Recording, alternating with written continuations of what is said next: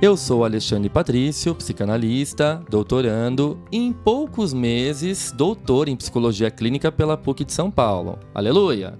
dono da página Alexandre Patrício no Instagram, onde eu compartilho vários conteúdos de psicanálise. Eu sou Felipe Vieira, psicanalista e mestrando em psicologia clínica pela PUC de São Paulo, dono da página Felipe PV no Instagram, onde eu deveria compartilhar mais conteúdos de psicanálise. Pois é, essa é a quinta temporada do Psicanálise de Boteco, um podcast para quem está cansado das cinco dicas para elevar sua autoestima e quer mergulhar de cabeça nas profundezas do seu mundo inconsciente. E sim, a gente sabe que a psicanálise parece difícil e que para muitas pessoas Freud só fala de sexo, mas ouvindo a gente, vocês vão ver que a coisa não é bem assim.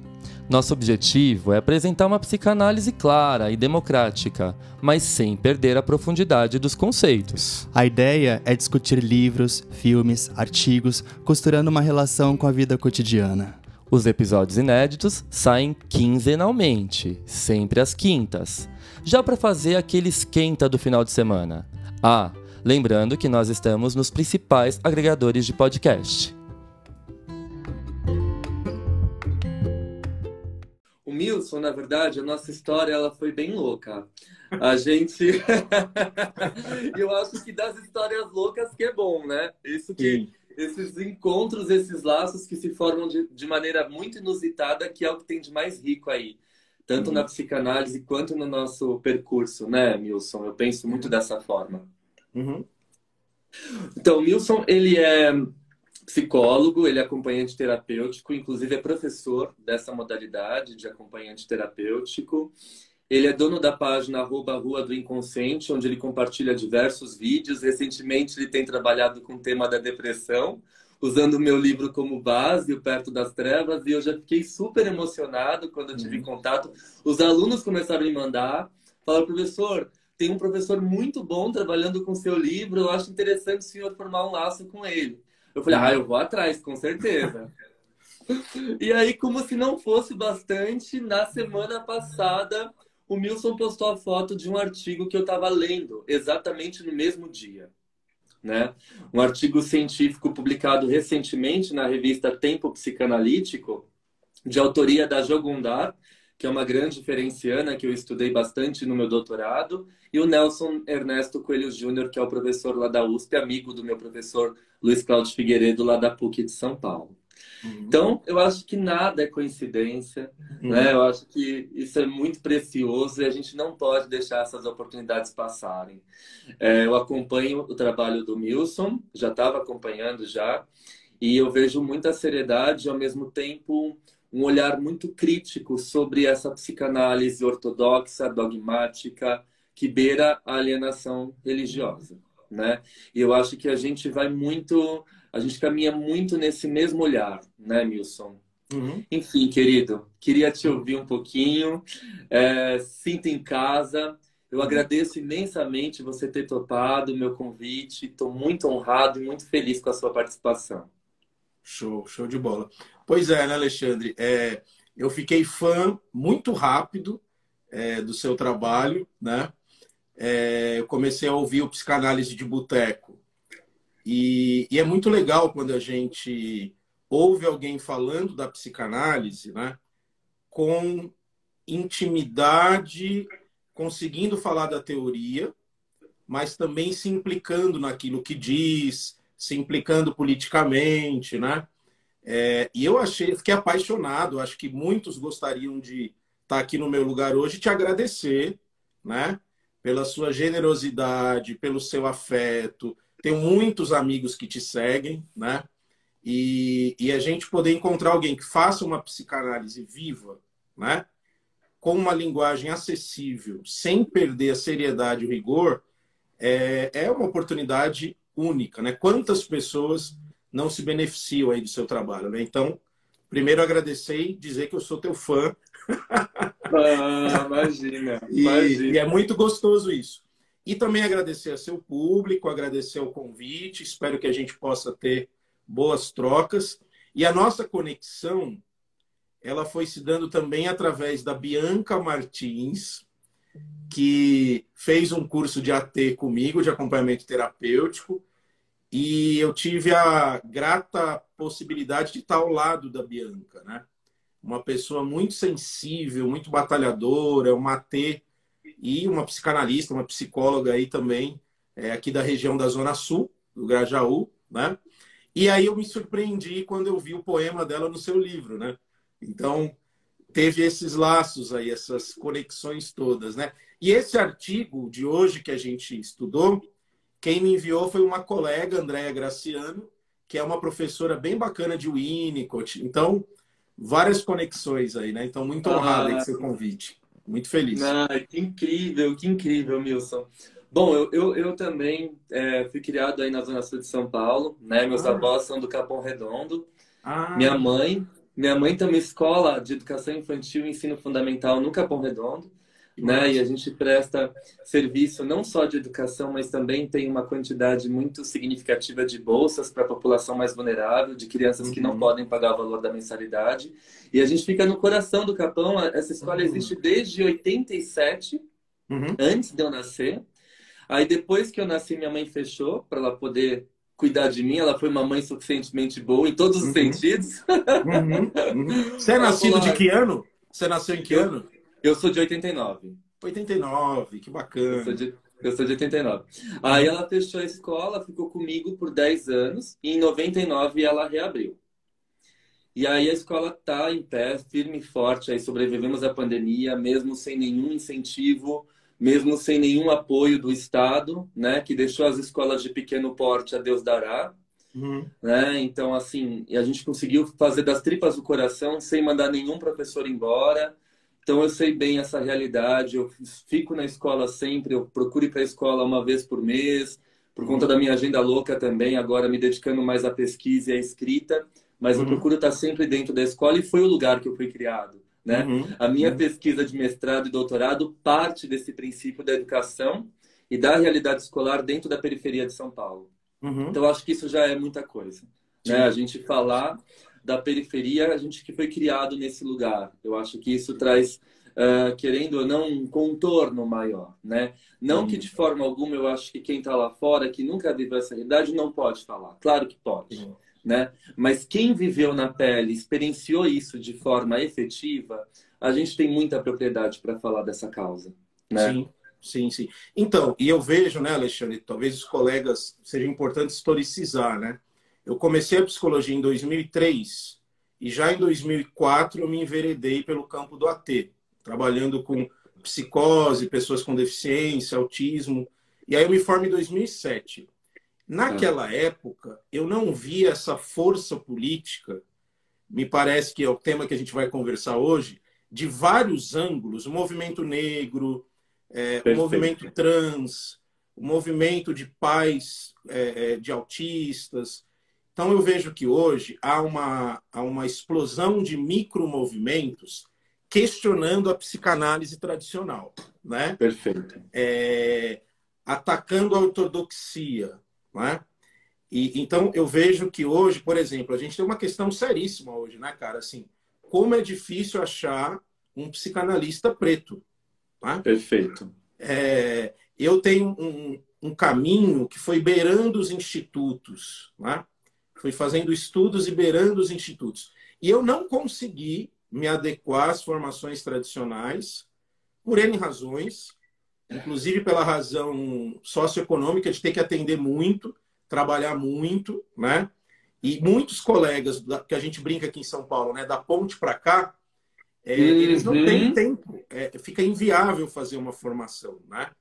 É, uhum. E aí tem muita gente produzindo, muita coisa, e eu tenho um certo olhar otimista. Eu acho que os institutos eles estão se abrindo, né? em geral. Eu não sei se você concorda, né? Concordo, Alexandre. E isso é Concordo. é muito interessante, né? É, então hoje a gente tem aí é, um, um desafio, eu acho, enquanto profissionais, é tanto volume de informação, são tantas lutas micropolíticas, né? Que o lugar de certeza teórica ele está em xeque. Né? Perfeito. E eu acho que o texto de hoje fala disso, né? Quer dizer, o que é essa psicanálise? Eu gosto de pensar psicanálise no plural, né? o que são as escolas de psicanálise no mundo de hoje, né? Como pensar tudo isso, né? Eu fico muito por aí, assim. Eu, eu, eu acho incrível, eu adoro esse termo de psicanálises, né? É, eu vi no seu livro, tá isso. no meu é. livro tá isso, sim. Uhum. É isso mesmo. Uhum. O meu orientador fala muito isso, ele sempre corrige a gente na aula. Ele fala assim, olha, a minha linha de pesquisa aqui na PUC de São Paulo, meu orientador é um psicanalista, o Alfredo Nafaneto, um senhor de 75 anos. É o mais velho lá da PUC, né? Uhum. E começou a lecionar lá no programa de pós-graduação nos anos 70, em plena ditadura. E sobreviveu a isso, uhum. né? Uh, e a PUC teve um movimento muito significativo de resistência né, frente à, à ditadura que nós tivemos ali nos anos, nos anos 70 e anos 80. Uhum. E aí o que acontece? Uh, o Alfredo fala assim: eu aprendi com o tempo que são psicanálises e por isso a minha linha de pesquisa é a comparação de linhagens. Uhum. E essa comparação de linhagens, ela não está aqui para mostrar qual que é o melhor. Se é o lacaniano, se é o winnicottiano, se é o freudiano, se é o kleiniano. Muito pelo contrário. A gente compara de que forma essas linhagens concebem, compreendem a estrutura psíquica, a subjetividade, e de que forma que elas compreendem o manejo clínico. Né? Uhum. Então eu acho isso formidável que você falou. A gente poder pensar e percorrer, atravessar, e eu percebo que você faz muito isso no seu trabalho, que uhum. é um trabalho que também te possibilita esse, esse, essa bagagem, esse recurso para crítica, e aí que uhum. tá. Eu acho que só tem uma crítica consistente quem faz esse percurso, esse uhum. atravessamento. Senão uhum. a gente fica muito no achismo. Uhum. Né? Ah, o uhum. psicanalista kleiniano é isso, o psicanalista lacaniano é isso. Mas uhum. espera aí, de que forma a gente percorre essas linhagens com profundidade, sem promover uma psicanálise que beira ali o ecletismo superficial, uhum. mas uma psicanálise que se aprofunda em cada linhagem, a ponto de promover essa comparação.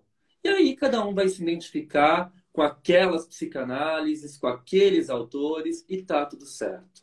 Uhum. E eu uhum. também percebo que as instituições psicanalíticas têm feito esse movimento, que é urgente e necessário, né, Milson? Uhum. Uhum. Sim, sim.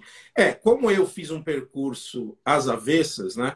Eu primeiro fui para a prática e eu trabalhei e trabalho até hoje com uma população que não se encaixa nos diagnósticos, compreende?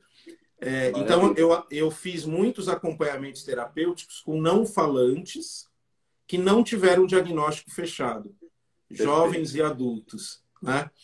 E quando você está no AT, que é uma prática que você vai para a rua, você está com a família, você vai para as escolas, você faz viagens, né? Já chegou, por exemplo, eu já cheguei a acampar com vários ATs que eu acompanho, numa praia. Né? É, a gente fez um, um projeto de acampar. E aí a teoria, ela fica estourada. Saca, Alexandre? Assim, tipo, é, é, a teoria, ela tá ali. Então, eu, eu carrego sempre a ética do, da escuta e do cuidado das psicanálises. Né? Eu consigo ficar nesse lugar, nessa, nesse limite ético. Né? Mas é, você precisa até de várias teorias para compor a tua escuta ali. Eu, eu, eu, vejo hoje o paciente contemporâneo na clínica, se a pessoa ficar fechada numa teoria só, né? Perfeito. Eu acho que ela não dá conta, cara, de, de lidar com a complexidade hoje da clínica, assim, né? É, a gente está vivendo uma época muito difícil, né? Muitos atravessamentos, né? Muito. E eu acho isso que você trouxe, Milson, das questões micropolíticas estarem aparecendo. Eu acho que essa é uma questão que a gente precisa muito trabalhar e colocar aqui para o nosso debate. Né? Não tem como considerar uma psicanálise neutra. Isso. Né? Essa neutralidade, ela corre o risco de ser uma neutralidade excessivamente traumática. Uhum. Uhum. Porque um paciente que traz na sua história uh, marcas de rejeição por cor, né? Uh, por uh, por sexo, por gênero, né? Por religião. Uhum. sujeitos que trazem essas marcas traumáticas na sua subjetividade não vão suportar, sustentar a neutralidade de um analista que se mantém tão afastado do sofrimento. Uhum. Uhum. E aqui a gente cai naquela questão da implicação, né? O quanto é necessário a gente se implicar e não apenas ter empatia. Uma coisa que fala bastante no artigo que eu acho fantástico, né? Ah, essa história de, do, do, analista empático que o Sandor Ferenczi aparece lá em 28 de uma forma muito genial, dá conta da gente lidar com pacientes que sofreram uma série de questões relacionadas à homofobia, ao racismo estrutural, à exclusão de gênero, à misoginia. Dá conta só ser empático, apenas ser empático? Não, uhum. não dá. Uhum. Né? Inclusive, Alexandre, também no coração desse texto, né? Eu assisti um vídeo daquela autora que escreveu Inconsciente Negro. É isso? Acho que é Isudinha. É, a Isudinha. É, é. E Sim. aí ali tem uma discussão que aparece nesse texto, e até para dividir com os colegas que estão assistindo, que hoje em dia tem muita gente discutindo a ideia do seguinte: pode um analista branco escutar um, um analisando negro, né? É, e nesse vídeo dela, e no texto aparece isso também, né? É uma questão quente para os tempos atuais. Uma outra questão que o texto levanta também: pessoas não monogâmicas podem ser escutados por uma psicanálise que tem na raiz dela o conflito edípico e que dá notícias de uma saída mais saudável monogâmica, né? Perfeito. Né? Então, é, é a, a, própria questão dos transexuais, né? Quer dizer, como é que eu vou pensar o Édipo? Como é que eu vou pensar por uma visão winnicottiana, kleiniana, junguiana, né? O Jung, por exemplo, tem o conceito de ânima e ânimos, masculino uhum. e feminino, né? Uhum. Então, essas questões quentes, e o texto traz isso, né? Porque agora está surgindo alguns profissionais, e eu fiquei surpreso, não sei se você sabia disso na França, que falou no texto, dos psi-safes. Eu Sim. nem conhecia esse termo. que é uma Sim. galera que está surgindo aí, se dizendo psicanalista ou psicólogo, né? Uhum. Com uma ideia de que eles têm uma escuta não normativa. Sim. Né? É, ela põe, ela põe até o termo, né? É exatamente que está sendo usado a denominação em francês. Uh, psicef uh, é inclusive, né? É, uhum.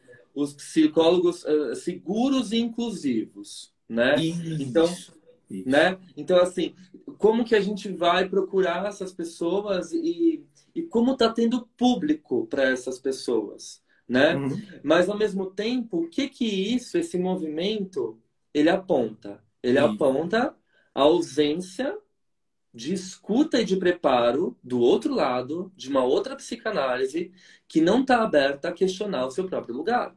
Isso, isso. Uhum. Né? Uhum. E aí o coração desse texto, né, Alexandre? Que a questão é, é tá, é possível exercer uma, uma psicanálise não normativa? E o conceito de neutro que os autores apresentam é uma ideia que é diferente do senso comum, né?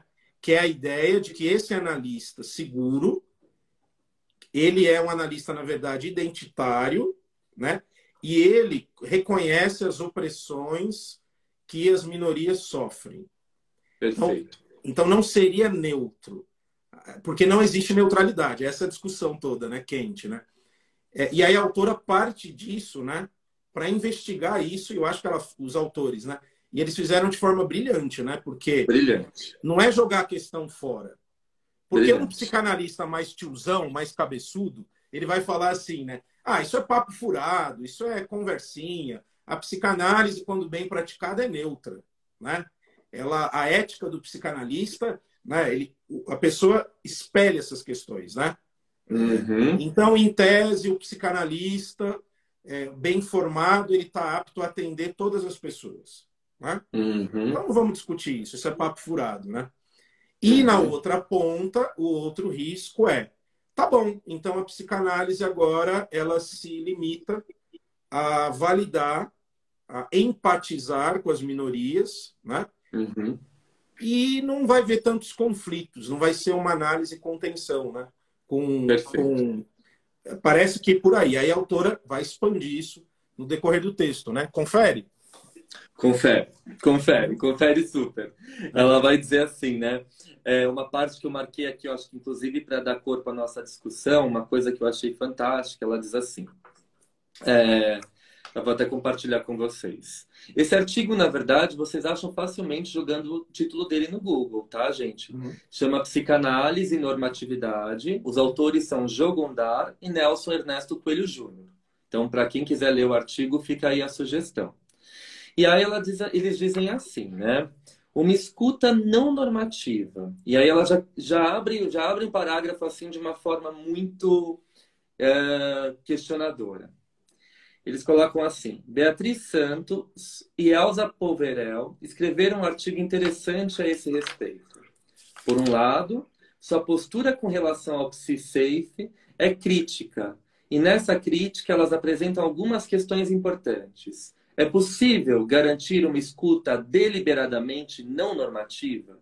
Que eu acho que foi essa questão que você tocou, que eu acho fundamental para a gente começar a pensar.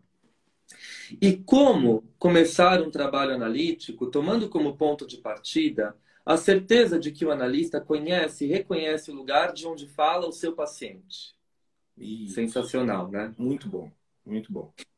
O inconsciente não seria justamente o que desmonta a certeza e a centralidade desse lugar? Outra crítica apresentada pelas autoras está na rigidez identitária implícita na definição de um TC safe. Como se poderia garantir, a partir dos traços identitários de um analista, que sua escuta não está comprometida com as normas sociais e culturais que circulam em torno dele? Boa. O fato de uma analista ser lésbica, por exemplo, poderia garantir que sua atenção flutuante não será homofóbica? E aí eles costuram de uma forma brilhante. Uhum. De uma maneira geral, a crítica de Santos e Polverel incide na promessa de segurança, safe, veiculada na proposta. Se cada processo analítico é singular, se ele acontece no encontro e num trabalho específico e em nenhum outro, como esse processo poderia estar apoiado desde seu início num ponto safe? Como escreveu Pontalis, o que acontece num processo analítico escapa aos sujeitos e ninguém é mestre desse processo. Sensacional. Sensacional. Inclusive, oh, desculpa te, te interromper, Imagina, Alexandre. Vamos embora. Porque, assim, por exemplo, na minha clínica, eu sou um homem hétero cis. Né?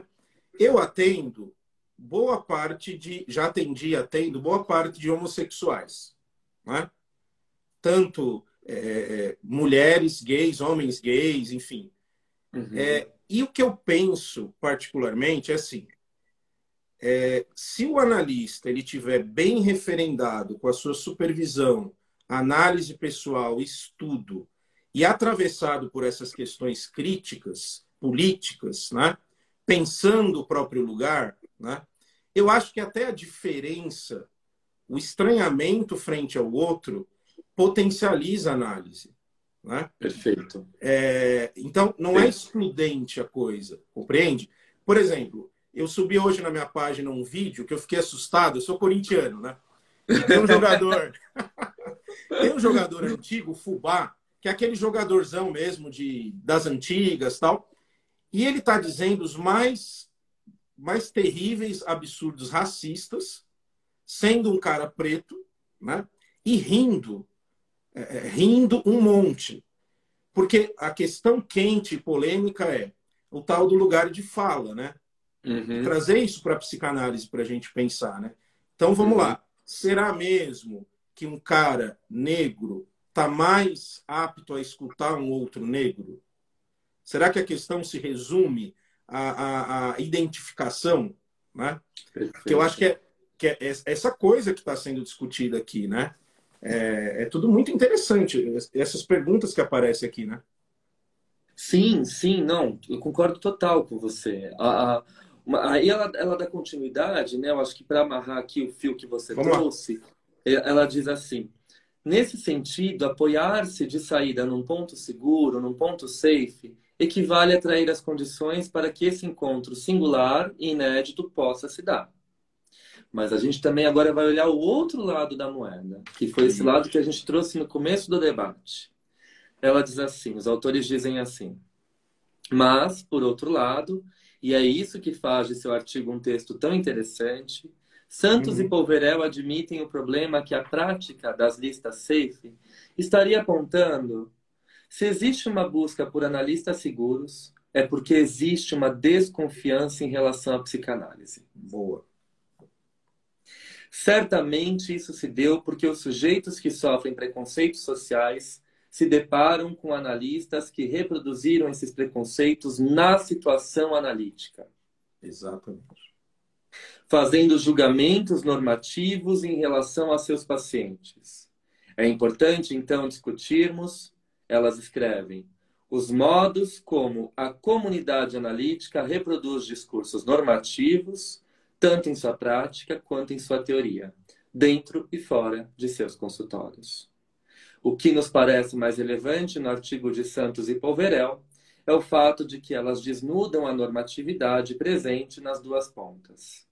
A escuta normativa de alguns psicanalistas teria provocado reativamente, da parte dos sujeitos marginalizados, a busca por um tratamento psicanalítico safe, reação esta também normativa.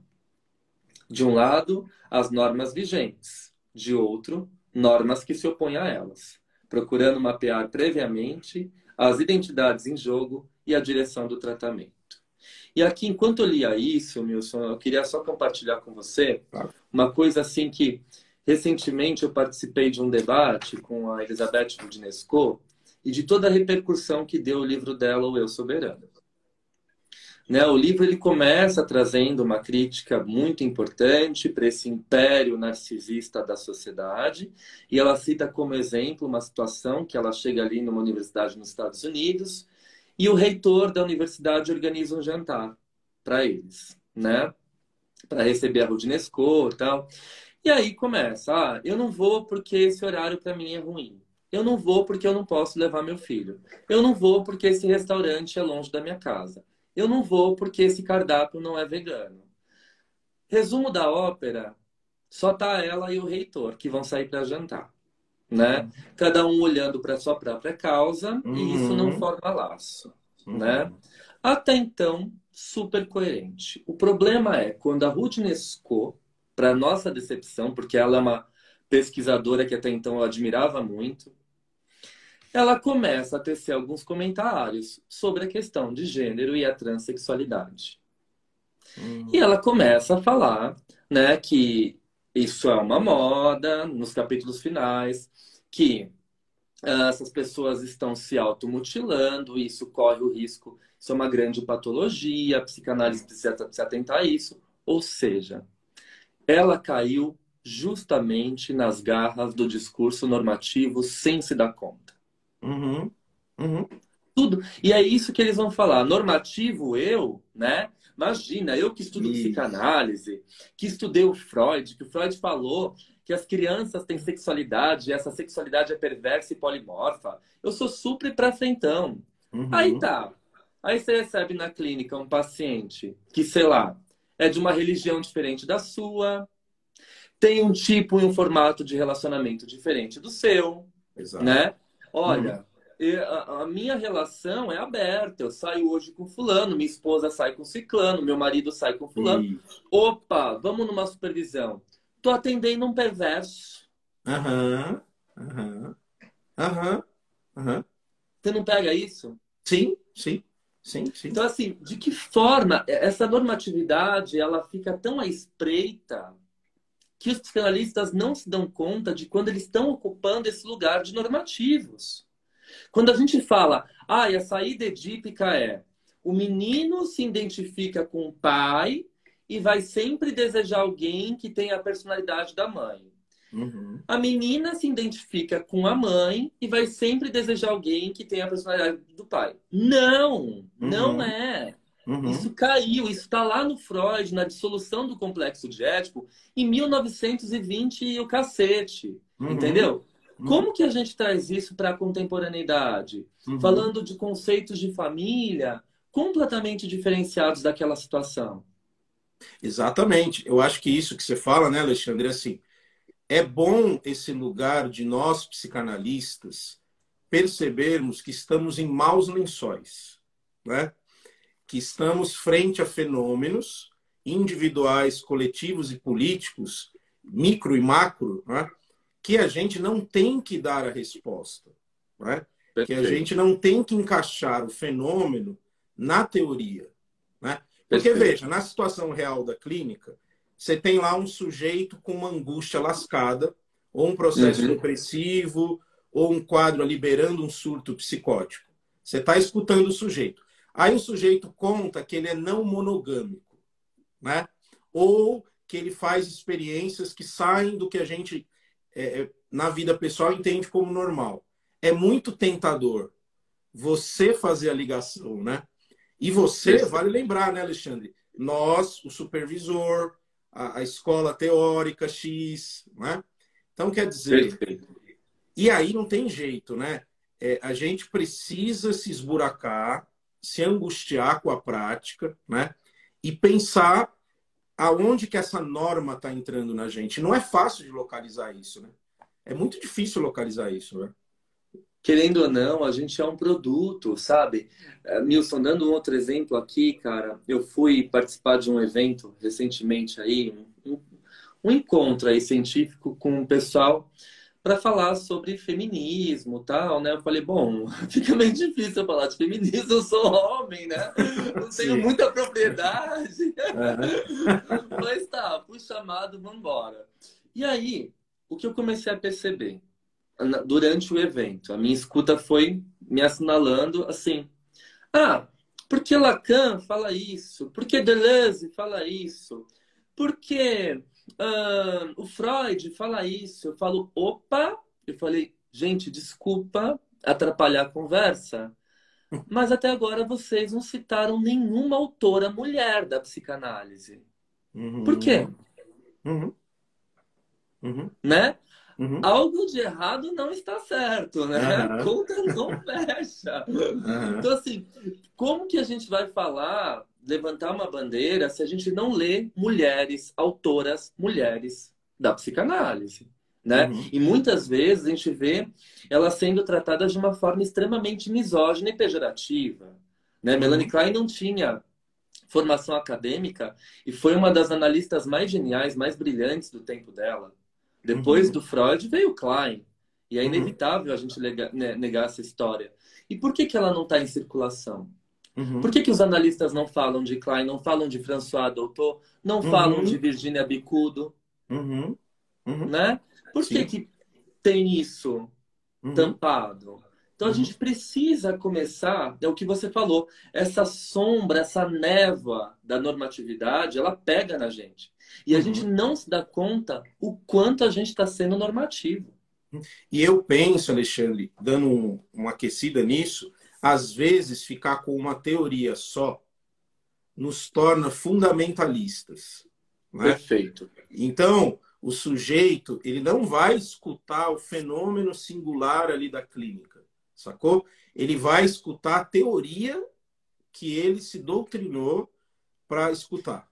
Né? Perfeito. É, quando você trabalha numa perspectiva mais plural, eu acho que aumenta a angústia. Né? aumenta o buraco.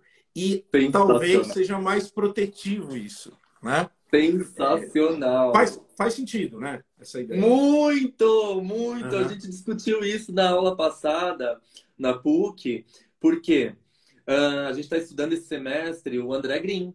Ah, o André Green, ele é um autor que faz isso, né? Ele, ele, ele é extremamente freudiano, mas ele construiu o Freud dele a partir uhum. da experiência que ele teve com Lacan, e aí ele viu que ali, né, naquele momento, Lacan estava virando uma igreja, um monte de seguidor ali abaixando uhum. a cabeça, um dogmatismo extremo, beirando a alienação. Ele uhum. foge uhum. dali, vai para a escola inglesa, também percebe alguns problemas bem sérios na, na escola inglesa, de dogmatismo e também alienação, um movimento ferrenho de aderir, de colar na teoria.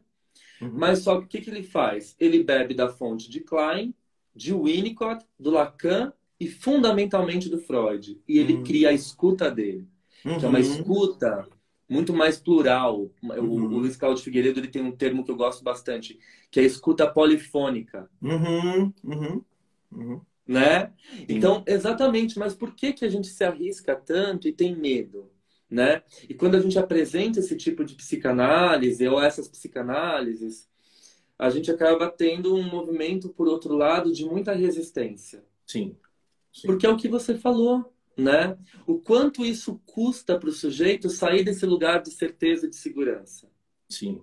Sim. Eu lembro muito de uma fala do meu orientador que ele diz assim: a partir do momento que na clínica o analista quer enfiar a teoria dele goela abaixo do paciente, a clínica morreu. Uhum, uhum, uhum. Não é? Sim, sim, sim. Eu penso por aí também. Penso por aí. Uhum. Nossa, muito bom. Muito bom. Sim. E aí, ah, se, seguindo é, aqui no texto, né, Alexandre, ela, ela faz essa ponte. Hoje em dia é curioso esse fenômeno, né? Uh, o, muita gente está lendo. É Ferenczi que pronuncia? Ferenczi. Isso, é o Ferenczi. Ferenczi. Muita gente está lendo Ferenczi. Eu, eu li, acho que uns dois livros dele, da coleção. Uhum. E aí, resgatando essa ideia do Ferenczi, que ele dá uma trucada é, na obra dele no lugar do analista neutro. Ele vai Sim. defender que os afetos frente a um analisando, principalmente Sim. na clínica do trauma, né, cara? É, esses afetos ele tem uma potência terapêutica, né? Sim, perfeito. Então ele perfeito. é um autor que critica bastante isso. E eu vi a, a autora dar todo lugar aqui de importância ao Ferenczi, mas aí ela apresenta aqui, ó, uma ideia de neutralidade da psicanálise que eu achei bem boa, que é assim: Legal, a crítica do Ferens é legal na página 206, no último parágrafo. Né? Perfeito. Uhum. Ela coloca assim: eu vou, posso ler o trechinho?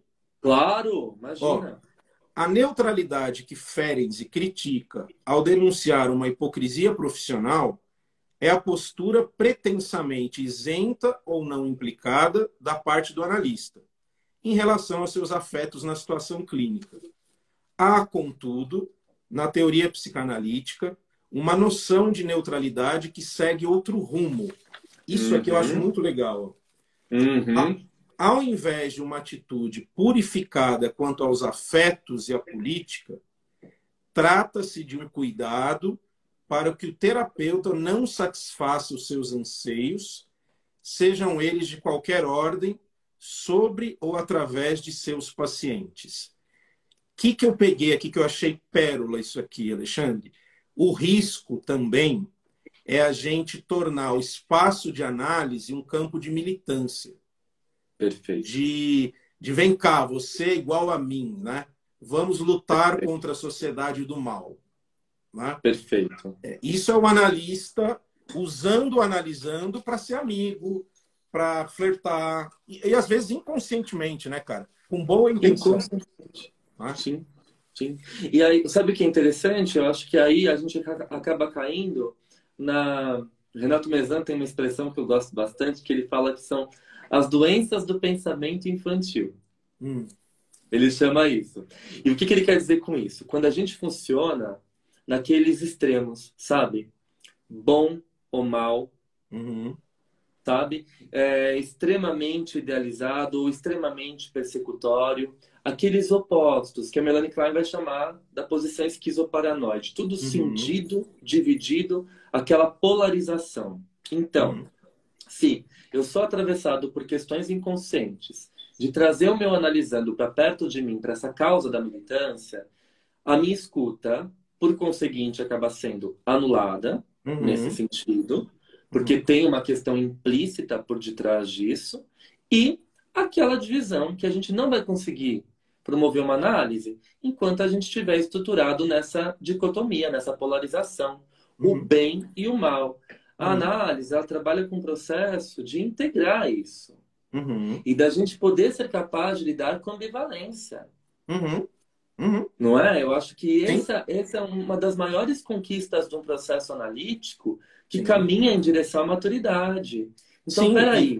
Uhum. Fala, pode falar. Pode não, falar. não, eu ia dizer, porque senão a gente cai na, na ideia, né, Alexandre, de, da análise ela ser só acolhedora, só Isso. validar é, é, o sofrimento do sujeito, né?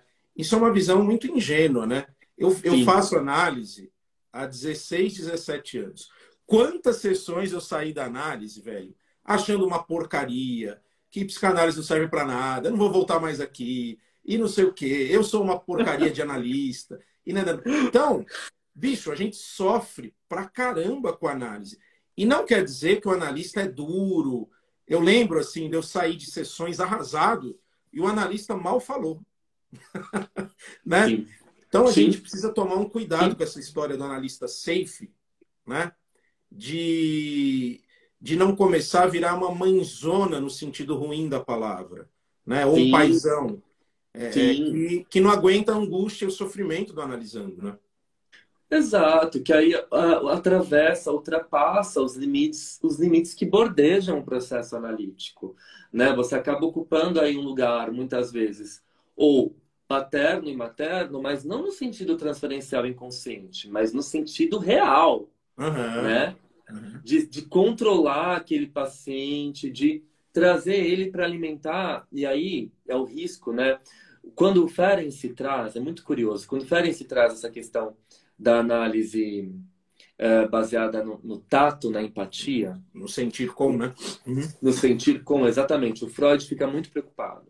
Uhum. Porque o Freud fala assim: eu sei que você é uma pessoa bem analisada, né?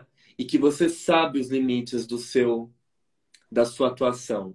Quando o paciente está fragilizado, você resgata esse paciente, fazendo com que esse paciente possa regredir e através dessa regressão você recupera essa situação traumática no ambiente mais cuidador. Mas me preocupa o que vão fazer dessa teoria. Boa, sensacional.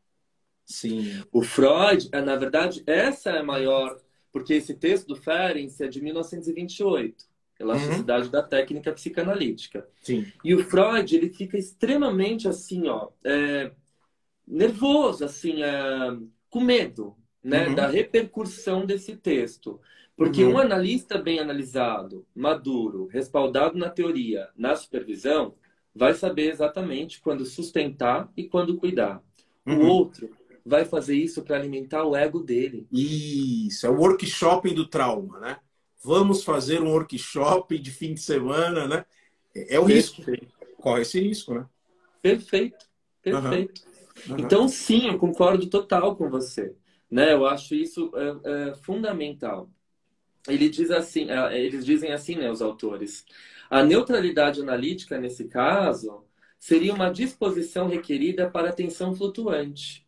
Hum. Ou melhor dizendo, por toda uma sensibilidade flutuante capaz de abraçar o que lhe chega na situação clínica, evitando a seleção e os julgamentos prévios, desde que isso possa ser posto a serviço do analisando. Está na página 207. Eles põem isso até em itálico. Sim. Né? Sim.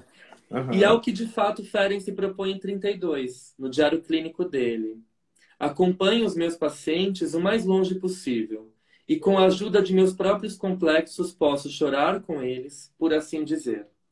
Se adquiro demais a capacidade de represar, no momento certo, a emoção e a exigência de descontração, então posso prever o êxito com segurança. Olha uhum. a diferença. Uhum né? Uhum. Isso significa que o analista, não se furtando a entrar em contato com seus próprios afetos e tendências, deve saber manejá-los a favor do paciente. Não basta sentir com, é preciso que o clínico saiba o que está fazendo, por uhum. que está fazendo e até onde deve fazê-lo. Ai, sensacional, né? É muito bom, muito bom. Sensacional. Muito bom. Sensacional. Uhum. Uhum. E uh... aí, né, Alexandre, isso fala de uma artesania muito sensível, né? Muito. Porque não é a empatia pela empatia a partir de um lugar caridoso, solidário, amoroso, né? Mas é um outro tipo de movimento. É amor terapêutico, a gente pode pensar, mas Sim. ele tem um ele tem uma borda que precisa ser dada caso a caso, né? Fenômeno a fenômeno. Por exemplo, eu já atendi muitas pessoas, isso é uma coisa também assustadora, né? A gente fez um projeto agora chamado Escuta Solidária, de uhum. atender população periférica. Né? Uhum. Então, é um, é um coletivo de colegas é, que atende população periférica. Cara, a quantidade de abuso e de estupro à mulher chega a dar nó. Eu faço a triagem do projeto, né? Uhum. Mas assim, é assustador. Isso uhum. devia ser é, algo assim de, de, urgência pública, saca? Em todos Sim. os níveis, assim, né? É, e aí, o que, que acontece? É uma clínica muito difícil, né? Por quê? Porque eu vejo que bate com férias e tal. O, o sujeito que sofreu um abuso, um estupro, ele precisa voltar muitas vezes na cena traumática, uhum. falar disso mil vezes, é, ter um analista ali que esteja presente, mas que não, não invada muito, nem com distância e nem com muito afeto. Né? Perfeito. Porque o sujeito, ele precisa. Eu já vi cenas assim, cara, da pessoa reviver o trauma mesmo, sabe? Trazer ali no divã a parada, assim, né? É, então, acho que essa delicadeza, né? É, é, Perfeito. Também de esperar, saber esperar o tempo do, do analisando, né? Eu acho, eu acho sim. É, e outra coisa importante, né, quando a gente fala disso, quando você fala desse analista que tanto pode silenciar demais e retraumatizar o paciente, Isso. quanto aquele também que quer se doar demais, quer uhum. abraçar demais. E esse é um movimento de sufocamento, talvez, de muito desconfortável para aquele paciente que precisa do espaço, do silêncio. Eu tenho um paciente isso, isso. que ele fala assim, caminhando nisso que você contou, ele fala assim para mim, Ale, é tão importante o momento de silêncio que eu tenho com você, porque é no silêncio, estando na sua presença, que eu me, que eu, que eu me reorganizo. Olha uhum. isso. Nossa, sensacional. Não é? Porque assim, uhum. é, a gente faz análise por telefone mesmo, chamada de áudio, uhum. e aí eu fico em silêncio com ele e ele uhum. fala: esse silêncio para mim é organizador. Uhum. Né? Uhum. Então, às vezes, a gente, por conta das nossas demandas e todas essas questões que você falou, relacionadas ao trauma, fragilidade egóica, todas essas questões, elas pegam na gente e colocam a gente, poxa, eu vou cuidar, eu vou abraçar desse paciente, vou abraçar esse paciente. E às vezes não é isso que o paciente vai tolerar naquele momento. Exato, exato. E sabe o que eu acho, Alexandre? É assim, né? Tem uma questão que nos atravessa que é assim. A gente às vezes faz a psicologia, faz psicanálise, faz curso, gasta três, quatro apartamentos, quase um apartamento. e aí, ficar na frente de um analisando, sofrendo, quietinho. Você fala assim, porra, é uma neura que bate na gente, né? Do tipo, porra, o que eu tô fazendo aqui, né, cara? É difícil, não é? é? Eu tenho que dar uma é interpretação, power, né? Falar uma coisa top, assim. Né? Mas é muito louco a nossa prática, porque é uma arte de ir se fazendo desnecessário, né? Sim. É, é ir no tempo, devagarinho, né? É, quem tem que ser o protagonista do processo é analisando, né? É, então, é, é, muito delicado essa prática. É muito bonito, né? Poético, eu acho, né? É poético. É, poético. É poético. Eu acho. Por isso que se aproxima muito mais da poesia do que qualquer ciência positivista, né? É, eu acho. Não é? Eu acho. Eu fico pensando aqui, Milson, você falou isso agora, aí eu viajei e fui para o Winnicott. E ele tem uma, uma. Quando ele vai falar de um texto. Para mim, é um dos textos mais lindos do Winnicott que está no eu acho que está no ambiente os processos de maturação, que agora ganhou outra tradução da UBU, ficou processos de amadurecimento e ambiente ah. facilitador. Uhum. E aí tem um texto dele, se eu não me engano, de 63, que é o comunicação e não comunicação. Uhum. E nesse texto ele diz algo, é isso mesmo, comunicação e falta de comunicação, levando ao estudo de certos opostos. Está nesse livro, o Processo de Amadurecimento e Ambiente Facilitador. Uhum. Ele vai dizer assim, é, todo paciente ele tem um self, um núcleo do self que é sagrado. Uhum. E esse núcleo do self ele precisa ser respeitado pelo analista. E é necessário que às vezes esse paciente se esconda. E aí ele uhum. complementa e diz assim: é muito prazeroso se esconder, uhum. mas é um desastre não ser encontrado. Uhum. Uhum. Né? Então eu acho que é esse limite, é aquilo que o Freud escreve desde do, do Fordar, né? Da brincadeira do, do netinho dele com carretel de linha, né? É aquele jogar e puxar. Aquele jogar Sim. e puxar. Por isso que é tão artesanal e tão bonito. Sim. Né? Sim, sim, sim. sim. Não, é, é, é muito bonito. Por isso até que o Freud, né? É, vai se afastando da hipnose pela, por uma ética de não querer influenciar demasiadamente, invadir a experiência do outro, né? E tem uma questão, né, Alexandre, que eu acho que é difícil para nós analistas, que é considerar que às vezes a escolha do outro vai por caminhos mórbidos, vai por caminhos de tânatos, né?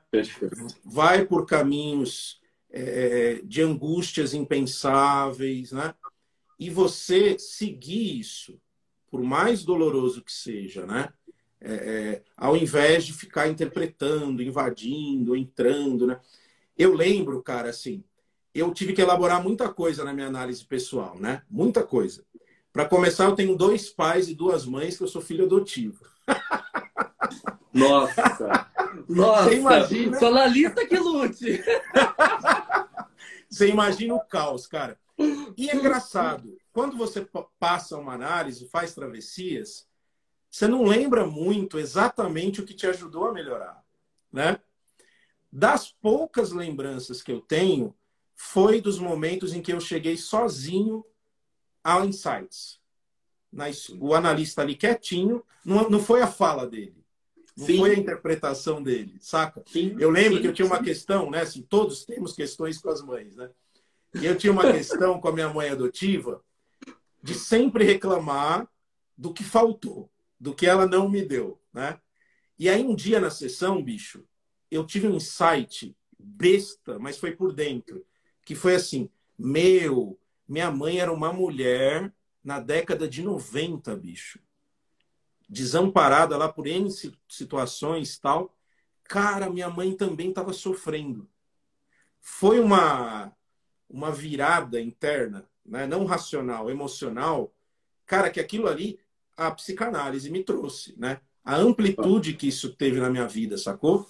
Mas porque eu tinha ali um analista que ficou aguardando o tempo dos processos, que aguentou ser odiado, que aguentou o meu desespero, que não me mandou para o psiquiatra, né? Da escola inglesa, inclusive. E aí fui me é. apaixonando pela escola inglesa, assim, né? Eu faço essa aproximação do Jung com a escola inglesa, né? Então... Sim, que eu acho maravilhoso. O o Loparic lançou um livro recente, né? Recente nós faz uns quatro anos, de um diálogo do Jung com o Winnicott, né? Uhum. Não sei se você já viu, é um livro fininho, mas muito interessante. Não, não vi esse ainda não. Muito bom, depois eu te mando. Aham, uhum. aham. Uhum. Mas é maravilhoso, eu acho que assim, é, é, é justamente isso, né? A gente poder respeitar o momento do nosso paciente, porque o que está lá está para ser desvelado. E vai ser desvelado na frente de quem? Em que momento? Em alguém que possa suportar os nossos estados de extrema solidão, estando uhum. sozinhos com a gente. Uhum. Uhum. É o que o Winnicott vai falar, né? Da, da, capacidade de estar só na presença de alguém. Nossa, isso é bonito, né? Essa fala dele, né? Muito, Profunda. Né? É muito, é muito incrível. E que né? ele coloca isso como uma aquisição, né? Muito como elaborada. Uma conquista. Desenvolvimento emocional, né? Uma conquista, exatamente. Uhum. Perfeito. Uh, um trecho aqui que eu queria compartilhar com você, que eu acho fantástico. É, ela diz assim na página 208, né, os autores dizem assim: Confiar para Ferenc é abrir-se ao inédito, entregar-se algo a alguém, mesmo sem ter certeza. Isso é muito diferente de uma segurança baseada numa identidade comum identidade que retira o risco do circuito afetivo e se fundamenta numa certeza compartilhada. Se a confiança pressupõe incerteza, a segurança exige uma certeza prévia, e as certezas não fazem parte das condições de um tratamento analítico.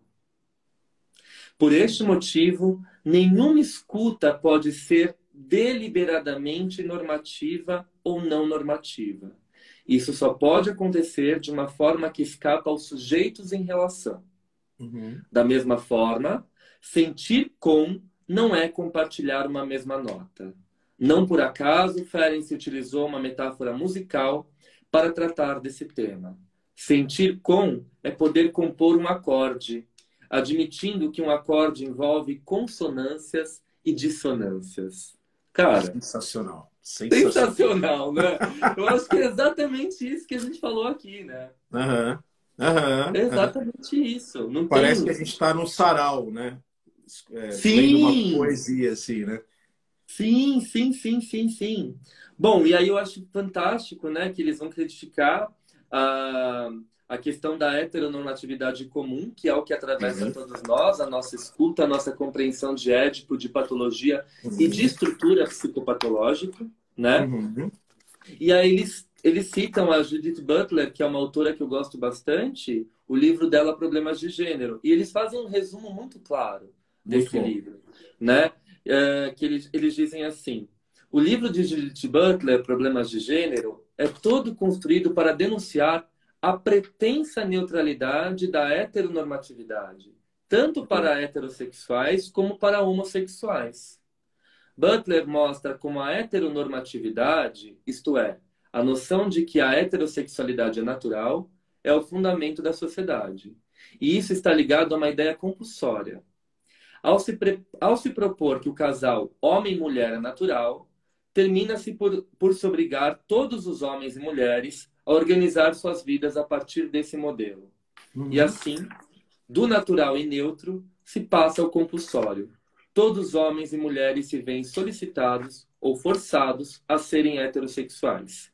Esse caráter compulsório acaba produzindo a homofobia, tanto em heterossexuais como naqueles que têm uma orientação dissidente. Estes acabam imitando o padrão heteronormativo em suas relações, né?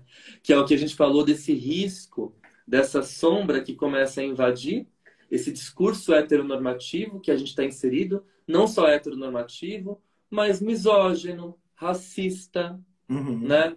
extremamente preconceituoso a uma série de religiões, né? Uhum. Uh, e o quanto isso atravessa a construção subjetiva do analista, uhum. né? Que está ali, opa, peraí, hum, será que...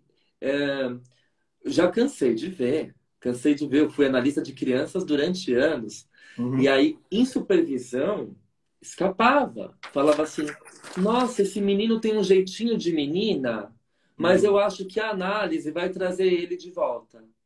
Uhum. E você, e de fato, a pessoa que estava falando isso não tinha uma maldade, uma intenção, sabe? É porque desconhecia. Peraí, uhum. trazer de volta para onde? Porque a heterossexualidade estava impressa nela e era sentido como normal. Qual uhum. o problema dessa criança brincar, gostar, ser, ter trejeitos femininos, esse menino? Mas não, a análise vai trazer ele de volta para esse lugar de homem, esse masculino. Uhum. Uhum. Então, né, o quanto isso começa a, a contaminar a nossa escuta, né, Milson? Eu penso Infelizmente, muito... né, cara? Infelizmente, quantos psicólogos e psicanalistas não fazem alianças perversas com os pais, né? Topando Total. essas demandas Total. tortas, sacou? Topando essa, essa parceria perversa, né? É, é muito assustador isso, assim, né? Muito sério esse, esse muito. assunto, né? Eu tenho, muito. analisando os adultos que sofreram muito com a descoberta da, é, do desejo por outros, por outros homens, por serem uhum. gays uhum. tal, e que uhum. passaram por análises que não vamos chamar desse nome, mas tinham essa cara de conversão, né? Escondida por meio desse padrão heteronormativo. Porque, bicho, quem trabalha com criança e adolescente tem um dever ético, eu entendo assim, de olhar para essa família. Não é? Perfeito. E de pensar como fazer um diálogo, como fazer uma parceria, como escutar essa família. Né? Muitas Perfeito. vezes é um paciente colocado no lugar de bode expiatório. Né? E, então é uma clínica muito complexa, né?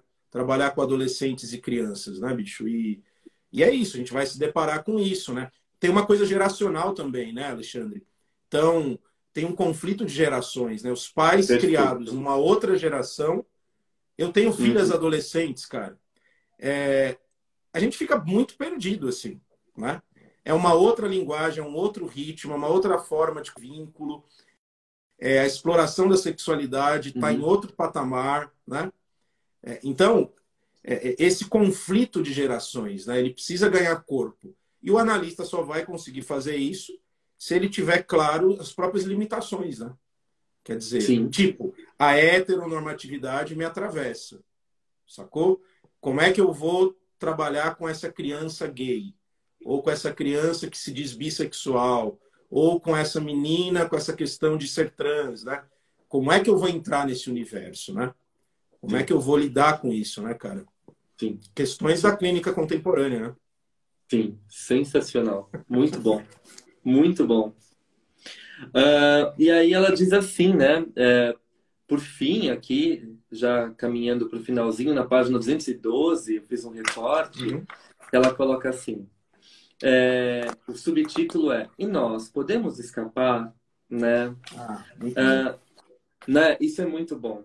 Aqui ela diz assim, já nessa parte, 211 ainda, né? Ela diz assim, o que se acredita como universal não passa da extensão de um determinado modo de viver que se torna naturalizado e acaba sendo imposto a todos. A violência não consiste apenas na universalização de uma forma de vida, mas no fato de apresentá-la como natural e neutra. Nesse sentido, qualquer um que se coloque como neutro ou isento diante da violência racial ou de gênero estaria reproduzindo a normatividade social vigente fazendo ouvidos moucos às relações de poder, à injustiça social e à violência traumática. Frisamos mais uma vez que essa neutralidade, entendida como isenção ou não implicação, não é a neutralidade requerida pela psicanálise. Isso é bárbaro, né? Muito bom. Muito bom.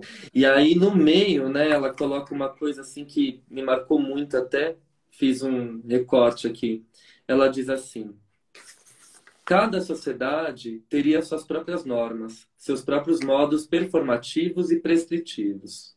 O que podemos fazer, segundo Butler, é relaxar o domínio coercitivo das normas com a finalidade de viver uma vida mais vivível. Olha isso, cara. Uhum, uhum, uhum. Para Muito isso, devemos salvaguardar os rompimentos com a normalidade e oferecer apoio e afirmação para os que realizam essas rupturas.